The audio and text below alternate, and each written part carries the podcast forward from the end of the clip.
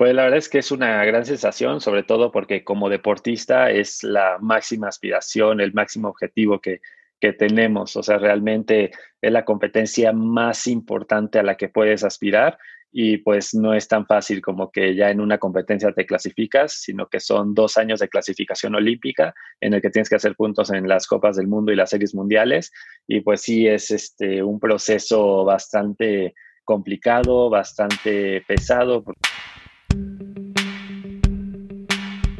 ¿Qué onda?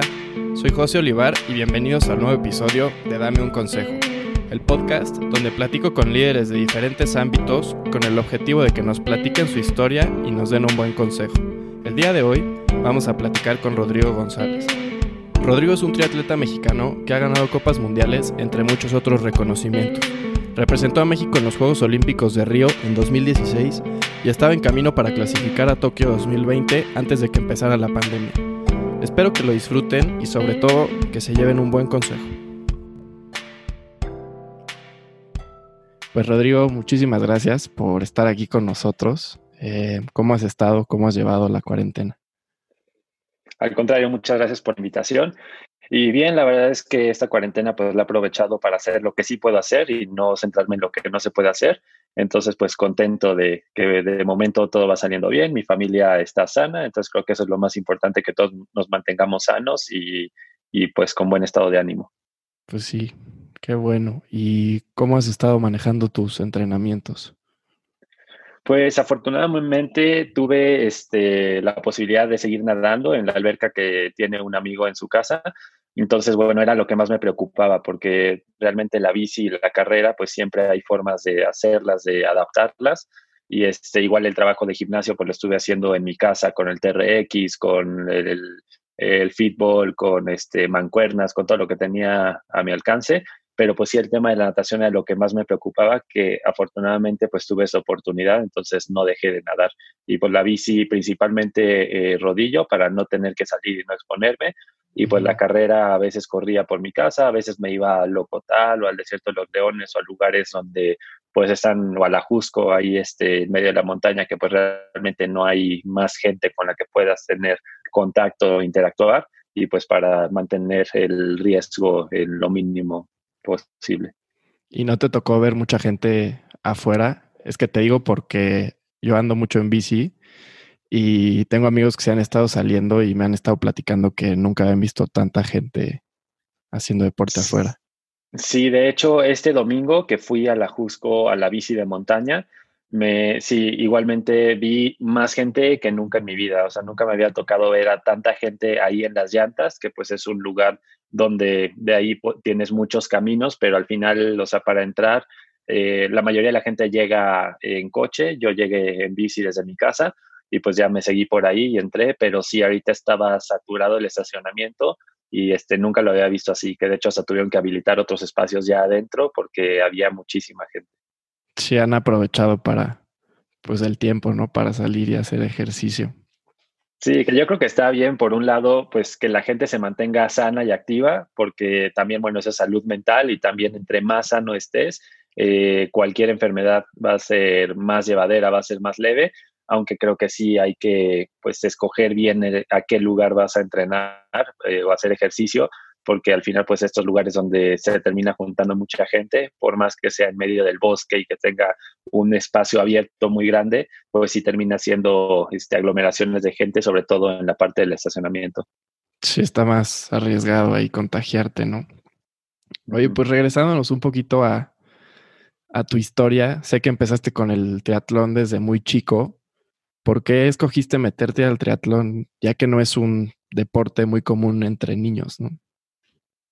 Sí, sobre todo antes. Creo que ahora ha ganado mucha popularidad. Hoy en día le dices a una persona que hace triatlón y ya la gran mayoría de la gente sabe qué es. Pero me acuerdo cuando empecé a hacer triatlón, eh, nadie sabía. O sea, si alguien me preguntaba, ¿y qué deporte haces? Y le decía triatlón, yo creo que el 90% de la gente no tenía ni idea de qué era, o sea, como que medio le sonaba el on como con maratón, entonces como que decían, bueno, ¿eso qué es? ¿Es de correr o, o qué es? O luego te decían, ¿y es lo mismo que pentatlón o es otra cosa?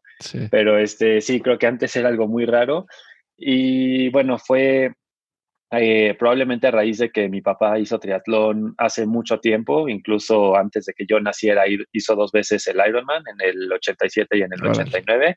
Entonces, pues aunque nunca tuve la presión de mi papá de hacer triatlón ni nada, pero para mí era muy común pues ver las bicicletas ahí colgadas en la casa o ver que mi papá iba en la mañana a correr, este, que se mantenía activo. Entonces, pues creo que eso influyó en que inconscientemente me atrajera el triatlón, a pesar de que, pues como te digo, nunca tuve esa presión ni nada por hacer triatlón.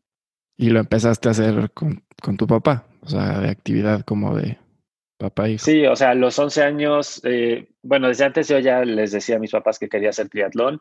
Mi hermano ya había hecho triatlón este, unos años atrás, pero pues él sí lo forzaron un poquito, fue un poco obligado aparte en unas condiciones medio feas, o sea, en unos lugares feos para entrenar, con el agua helada, el agua sucia, este, andando en bici en un estacionamiento que tenía que ir esquivando ratas. Entonces, pues obviamente él no le gustó nada y desde que él hacía triatlón y que yo acompañaba a mi mamá para esperar este, a mi hermano en lo que terminaba de entrenar, pues me acuerdo que yo quería hacer triatlón y mi mamá me decía, no, espérate, todavía no, todavía no.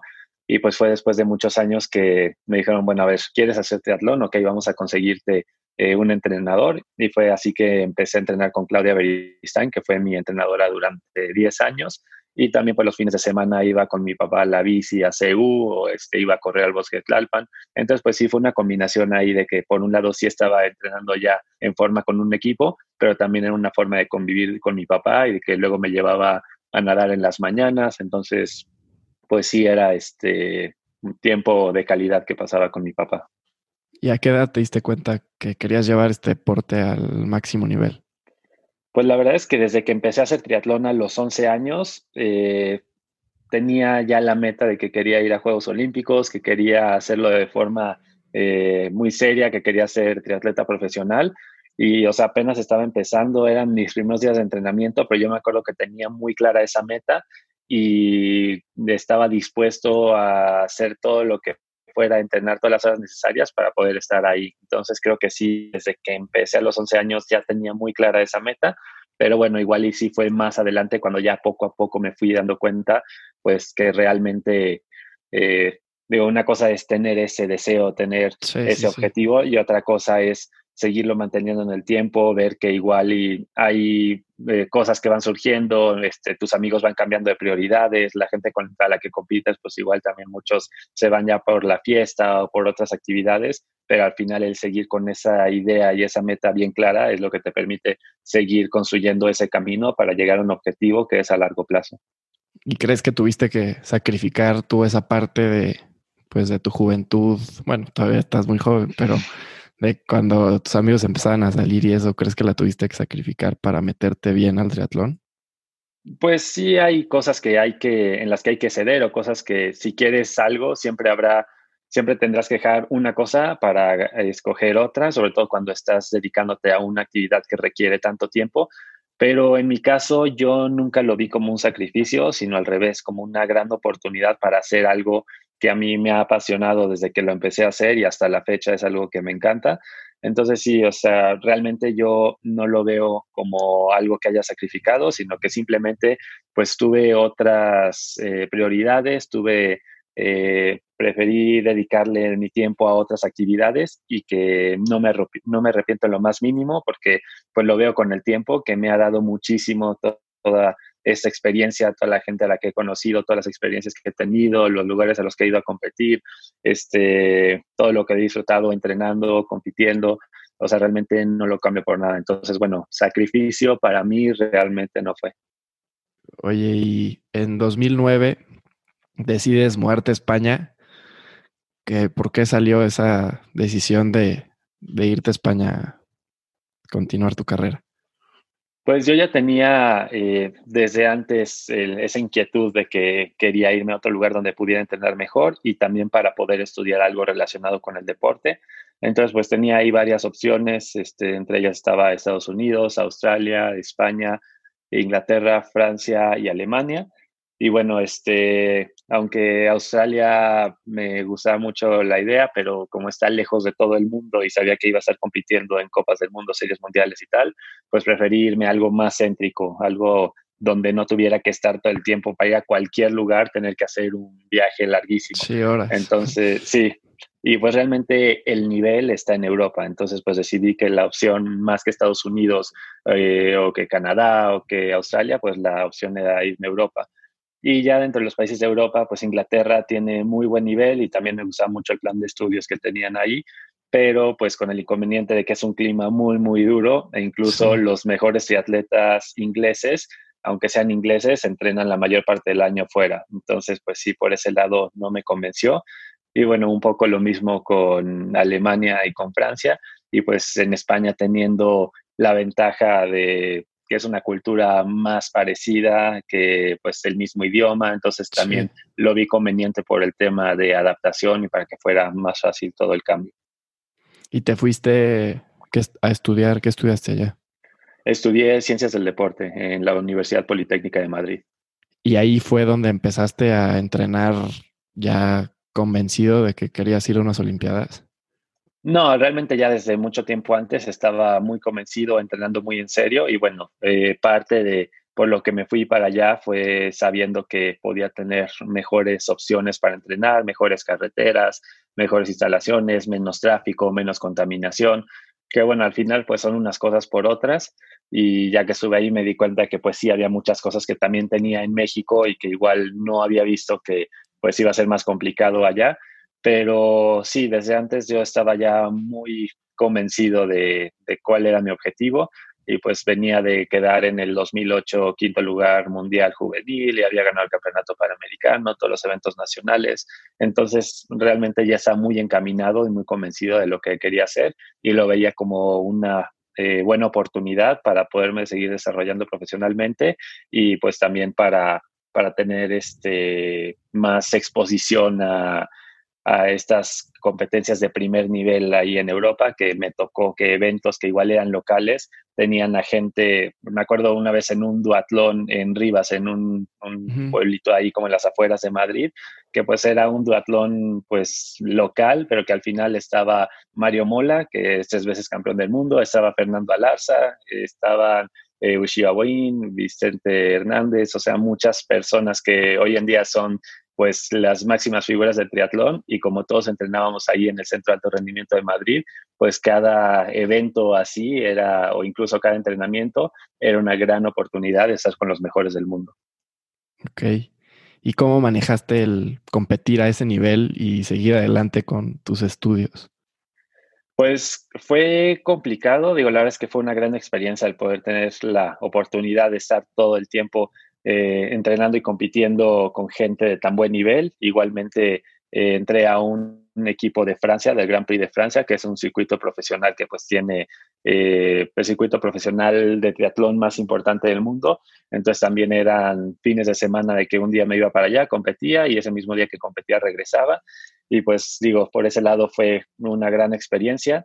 En el tema de los estudios, pues sí fue complicado, ya no solo por el tema de estudios, que siempre fui muy aplicado, muy dedicado a, todo lo que hacía, pero pues obviamente todos los cambios que implicaba el estar en un país nuevo, estar viviendo solo, ya no tener pues igual este, a mis papás o gente que me pudiera ayudar para llegar de entrenar y que ya estuviera lista la comida, no tener que ir al súper, no tener que lavar ropa, todas esas cosas que tenía en México, pues allá ya no las tenía, entonces pues sí, obviamente fue un cambio importante, al igual que el clima que es muy distinto, que el invierno es bastante frío, el verano bastante caluroso y bueno, en México tenemos un clima más constante. Entonces, creo que realmente eso fue lo más complicado, el poder llevar como todas esas cosas extras eh, aparte de los estudios y el entrenamiento.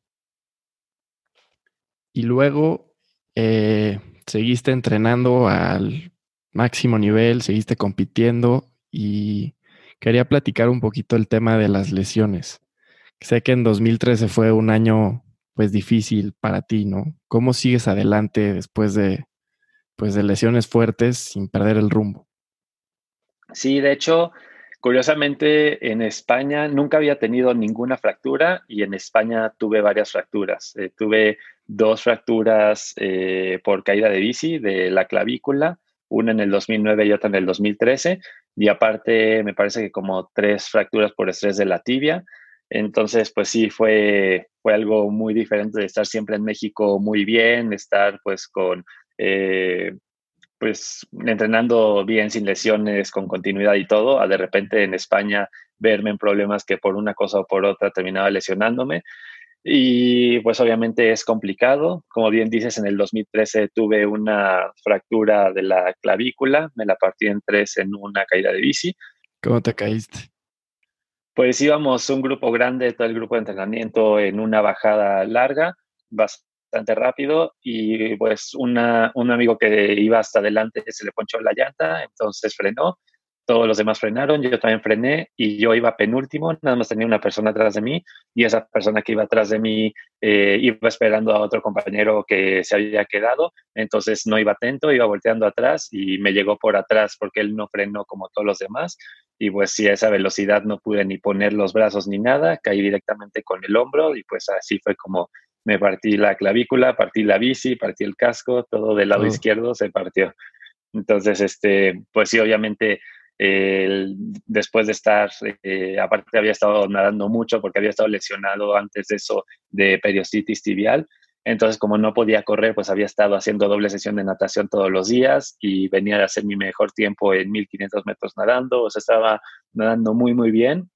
Y fue encontrarme de repente en esta situación de pasar de estar en mi mejor forma nadando a ya ni siquiera poder nadar porque pues tenía la clavícula rota, me tenía que operar y pues sí fue obviamente pasar por todo este proceso que implica la recuperación, primero la cirugía, luego pues seis semanas en lo que consolida el hueso, luego empezar muy poco a poco, muy progresivo con la rehabilitación y hasta que ya otra vez poco a poco vas entrenando, empiezas a meter ya un poco más de volumen, más intensidad y pues sí obviamente se vuelve un proceso largo ya hasta que otra vez puedes estar en tu mejor forma compitiendo otra vez. Y después fue la tibia, ¿no? Después de la clavícula. Sí, después de la clavícula, este, la tibia aparentemente solo era una periostitis tibial que se me iba a quitar con unas semanas de no correr, pero al final resultó que había sido una fractura por estrés. Entonces, como después de la clavícula empecé a correr otra vez, pues recaí porque había sido una fractura y la estábamos tratando como si hubiera sido nada más una periostitis. Eh, entonces, este, pues fue otra vez estar eh, un par de meses sin poder correr y este, sí, al final se complicó todo y fue mucho tiempo de que cuando podía correr no podía nadar, cuando podía nadar no podía correr, hasta que ya después de varios meses, pues ya pude regresar a la normalidad con las dos cosas y otra vez ponerme a entrenar bien. Y a pesar de todo esto, logras clasificar a Río en 2016. ¿Qué siente representar un país entero eh, en unos Juegos Olímpicos? Pues la verdad es que es una gran sensación, sobre todo porque como deportista es la máxima aspiración, el máximo objetivo que, que tenemos. O sea, realmente es la competencia más importante a la que puedes aspirar y pues no es tan fácil como que ya en una competencia te clasificas, sino que son dos años de clasificación olímpica en el que tienes que hacer puntos en las Copas del Mundo y las series mundiales y pues sí es este un proceso bastante complicado, bastante pesado porque pues son competencias por todo el mundo, entonces hay que estar viajando por todo el mundo, compitiendo, la presión de los puntos, que si ya estás alcanzando a alguien, te están alcanzando, cómo se va moviendo el ranking, que si tienes alguna lesión, algún problema o algo, y te deja eh, unas semanas o unos meses sin poder competir, pues ahí otra vez se mueve el ranking. Entonces sí, obviamente es un proceso muy estresante de al mismo tiempo muy emocionante y pues ya el haber conseguido ese objetivo de haber clasificado a los Juegos Olímpicos después de dos años de estar ahí peleando eh, arduamente para conseguir la plaza olímpica, pues fue algo muy satisfactorio. Sí, qué orgullo. Eh, y bueno, entrando un poquito al tema de, de este año y de la pandemia y todo este tema, pues tu proceso de clasificación para Tokio seguía todavía a principios de este año, ¿no? Sí, pues estaba, este año pues estaba muy enfocado en asegurar la clasificación olímpica para Tokio y pues poco a poco empezó a haber cambios. Primero estaba en La Paz, eh, iba a competir en una Copa Panamericana, eh, fue en marzo, me parece que por ahí del 15 de marzo, y tenía esta competencia que era una Copa Panamericana y a la semana tenía una Copa del Mundo en Sarasota, en Florida, y pues estando ahí nos enteramos que habían suspendido la Copa del Mundo de Sarasota. Entonces dije, bueno, pues ahora con una prueba menos, pues va a ser más complicado lograr la clasificación, pero bueno, aún así yo estaba dispuesto a que en las demás pruebas se podía lograr. Pero luego, pues también sabiendo que todavía no había nada asegurado y que si seguía avanzando toda la situación eh, como había estado avanzando todo el tema del virus, pues iba a ser complicado que se mantuvieran las otras pruebas. Entonces, pues obviamente seguí entrenando muy enfocado en que igual se hacían, igual y no, pero eso no quedaba en mí y pues por mi parte lo único que podía hacer era seguir con mi preparación para las siguientes pruebas. Y después tenía una Copa del Mundo en Brasilia que también se canceló, una serie mundial en Bermuda que también se canceló. Desde antes habían dicho que la Copa del Mundo de Chengdu, que era la última prueba que puntuaba, se había cambiado para Valencia porque pues en China era donde estaban peor las cosas. Pero bueno, al final también España se puso muy mal, entonces se terminó cancelando también esta Copa del Mundo de Valencia. Y este, no me acuerdo si había alguna otra Copa del Mundo por ahí, pero sí, cuando se empezaron a cancelar las competencias, pues sí estábamos todos con mucha incertidumbre porque realmente no se sabía qué iba a pasar, si se cancelaban todas estas eh, Copas del Mundo y series mundiales, pero se mantenían los Juegos Olímpicos o si también los Juegos Olímpicos se iban a cancelar.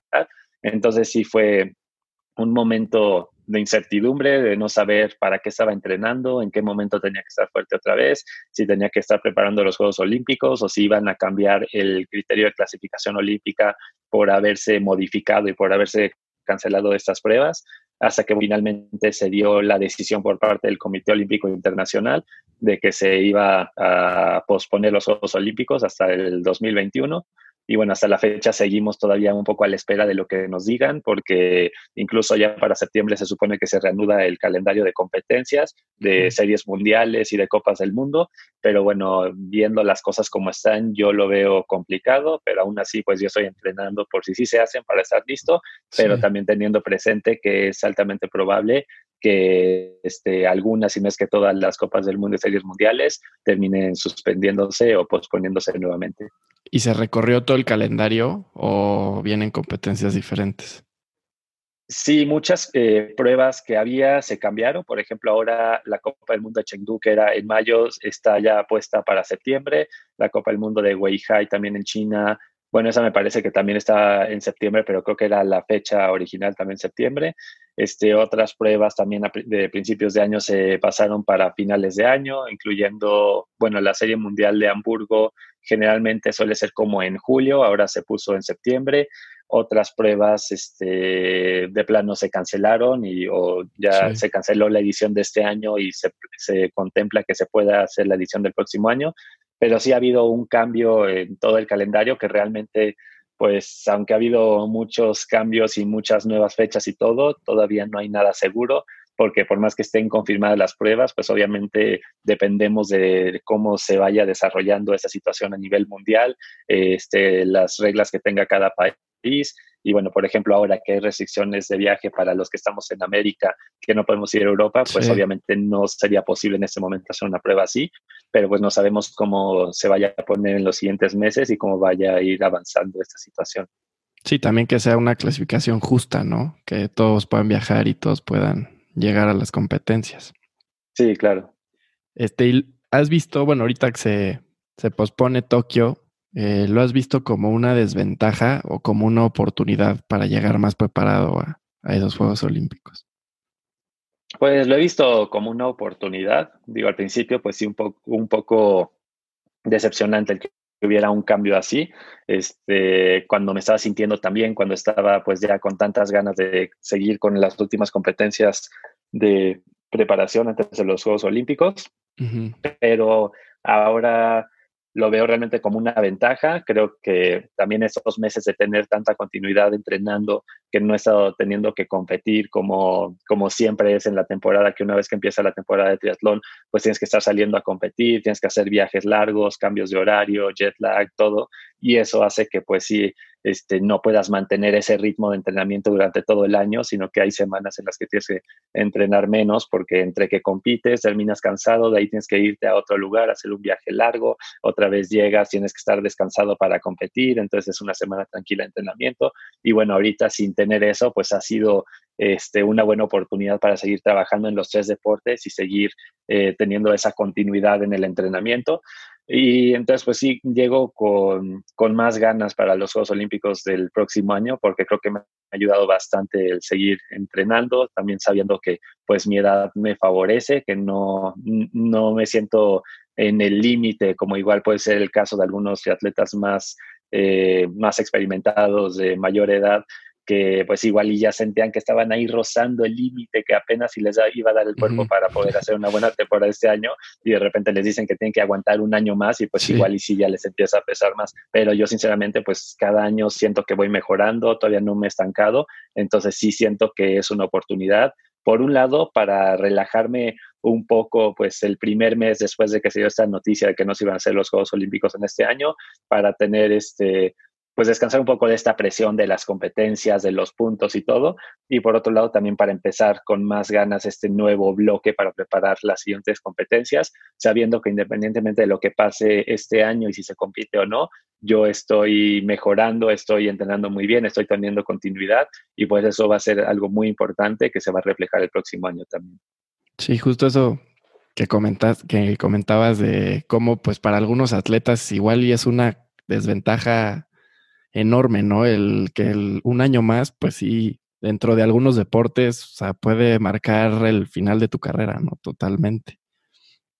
Sí, definitivamente. Y lo hemos visto con varios deportes donde igual hay alguien que es muy bueno, este, que gana algunos años eh, todos los campeonatos mundiales y todo, pero ya para cuando llegan los Juegos Olímpicos, como solo es una vez cada cuatro años, ya se les pasó el momento y siendo, incluso siendo campeones mundiales, incluso teniendo récords mundiales, llegan a los Juegos Olímpicos y no son la misma persona que eran dos o tres años antes. Entonces, un año pues realmente sí puede hacer mucha diferencia en la vida de un deportista. Sí, totalmente. Y, y ahorita que decías de pues del límite, ¿has pensado qué es lo que sigue para ti después de, dedicarte al triatlón? Pues la verdad es que tengo muchas opciones, pero creo que ya en otras ocasiones me ha pasado que por querer planear todo y por querer definir a qué edad me retiro y qué voy a hacer y todo, eh, terminan pasando cosas completamente diferentes. Entonces, pues la verdad es que estoy muy relajado en ese sentido. Sé que pues no puedo planear una edad, un momento exacto y decir tal día de tal mes de tal año me retiro o este hago esto porque pues va a depender de muchas de muchos factores, simplemente de las prioridades que tenga en ese momento, de cómo esté respondiendo el cuerpo, si sigo sin lesiones, si sigue respondiendo bien el cuerpo, si me sigue motivando y me sigue gustando tanto el, deporte de alto nivel o si igual ya hay algo que me llama más la atención o que quiero pues este, cambiar mi, enfoque o mis objetivos. Entonces pues realmente eh, procuro no, no estresarme por eso y creo que también va a depender mucho de lo que se vaya dando, lo que vaya surgiendo, las oportunidades que vayan saliendo y pues ya en su momento tomaré la decisión, pero la verdad es que tampoco es algo que tenga preocupado. Había leído por ahí que que igual y te interesaría hacer un Ironman, ¿no? Sí, creo que eso es algo de una de las cosas que todos los atletas tenemos pendientes de algún día hacer un Ironman. Este, o sea, ahorita sí pienso que me gustaría competir en, a buen nivel o al máximo nivel en la distancia 70.3, o sea, en medio Ironman. Y este creo que me puede ir bastante bien en esa en esa distancia. Y bueno, ya competir también a ese nivel en Ironman, no lo sé, creo que hasta que no esté entrenando para esa distancia no lo sabré, pero bueno, aunque no prepare específicamente eh, aunque ya no estuviera compitiendo al máximo nivel en distancia Ironman, creo que sí es eh, un must que tenemos todos los triatletas pues, que hacer, pues este, así como probamos muchas distancias desde, desde super sprint a sprint olímpico y 70.3, pues también eventualmente tendré que hacer un Ironman para haber cubierto todas las distancias y poder tener ahora sí ya toda eh, pues tener ya como una idea más completa de qué distancia es la que más me gusta, cuál es la que menos y simplemente pues también como un reto o como algo diferente que eh, pues sí se escapa mucho de lo que he estado haciendo toda mi vida de competir en distancias más rápidas y más cortas. Sí, yo igual tengo esa como inquietud del Ironman, pero un Ironman completo sí la, no sé, lo pienso mucho, no sé si lo haría. es una distancia muy, muy, o sea, inmensa, no sé. Sí, Pero un 73 sí lo veo probable. Sí. Rodrigo, ¿hay alguna persona o algún personaje que ha sido referente en tu vida profesional o personal? Pues creo que hay muchas personas, muchas, muchas personas que de alguna forma o de otra han influido. Digo, desde familiares, mis papás, mis abuelos, o sea, gente que he tenido cerca y que he podido ver pues diferentes eh, diferentes características, diferentes cualidades que tienen que los han llevado a ser quienes son y a hacer lo que han hecho. Este, en el mundo del deporte, pues yo diría que Javier Gómez Noya, que también tuve la oportunidad de entrenar con él prácticamente todo el 2016 y aunque ya lo conocía desde antes, pues el haber estado entrenando con él, viviendo con él y este, estando más cerca durante más tiempo me hizo ver eh, muchas características, muchas cualidades de un deportista tan completo como él. Entonces, sí, en el mundo del deporte creo que él es alguien que al quien le admiro muchas cosas, tanto este, compitiendo como también fuera del deporte, como persona, como una persona tan sencilla, tan accesible.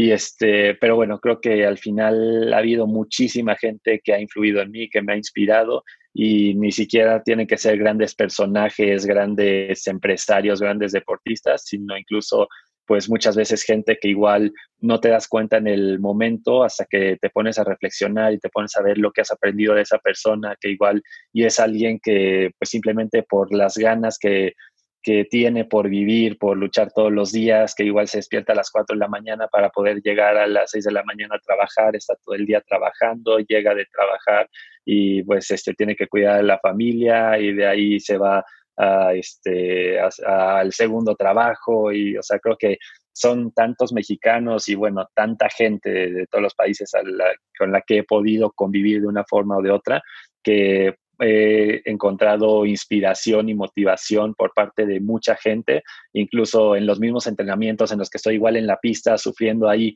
en la pista y veo que desde que llego está el jardinero trabajando con el sol y todo, y yo estoy sudando y pensando en que qué calor hace y todo, pero al mismo tiempo digo, bueno, yo aquí estoy trabajando y seguramente cuando compita pues se va a ver el esfuerzo y voy a tener el reconocimiento y todo, pero que hay del reconocimiento para toda esta gente que está todos los días aquí trabajando desde que sale el sol hasta que se pone, que está en las mismas condiciones, este, que si hace calor, que si llueve, que pase lo que pase, están ahí trabajando sin fallar.